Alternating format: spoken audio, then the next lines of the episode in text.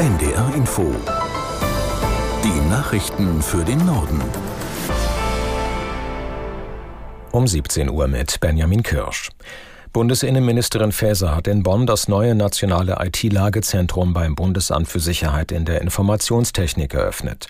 Sowohl die Systeme des Bundes als auch IT der Bürger sollen besser vor Hackerangriffen und Manipulationen geschützt werden. Aus Bonn Jörg Sauerwein. Von Jahr zu Jahr gibt es immer mehr Angriffe auf Unternehmen, Behörden und kritische Infrastrukturen. Der Schaden liegt inzwischen allein in Deutschland bei mehr als 200 Milliarden Euro im Jahr. Und auch Angriffe auf die Demokratie nehmen immer mehr zu, zum Beispiel durch KI-generierte, gefälschte Videos von Politikern. Bundesinnenministerin Nancy Faeser sieht die Bedrohungslage in Deutschland als hoch an. Für mehr Sicherheit soll das neue nationale IT-Lagezentrum sorgen, damit das Herz der Cybernation Deutschland weiterhin stabil und kräftig kräftig schlagen kann, so Faser. Die Zahl der festen Arbeitsplätze im Lagezentrum ist von fünf auf zehn verdoppelt worden. Im Ernstfall könnten bis zu 100 IT-Sicherheitsexperten dank neuester Technik zusammenarbeiten. Dafür wurden allein 19 Kilometer Netzwerkkabel verlegt. Der frühere US-Präsident Trump hat vor Gericht eine weitere Niederlage einstecken müssen. Ein Bundesberufungsgericht in Washington, D.C. hat entschieden, dass Trump bei Klagen im Zusammenhang mit dem Sturm aufs Kapitol keine Immunität genießt. Trump hatte behauptet, er könne für mögliche Taten während seiner Präsidentschaft nicht belangt werden. Es wird vermutet, dass er rechtlich gegen die Entscheidung vorgehen wird und am Ende der Supreme Court entscheiden muss.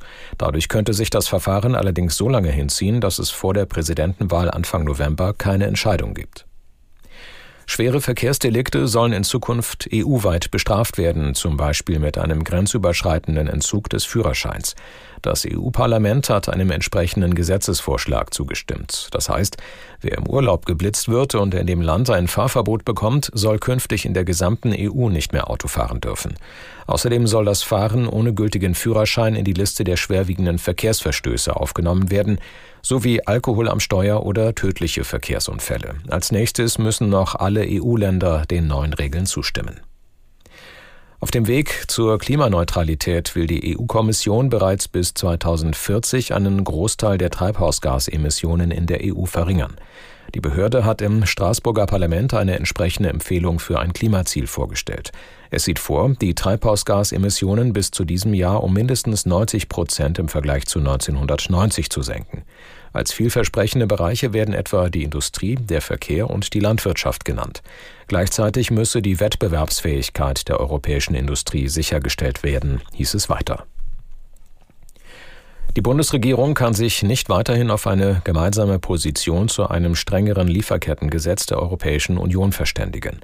Bundesarbeitsminister Heil erklärte seine Bemühungen um eine Zustimmung Deutschlands für gescheitert.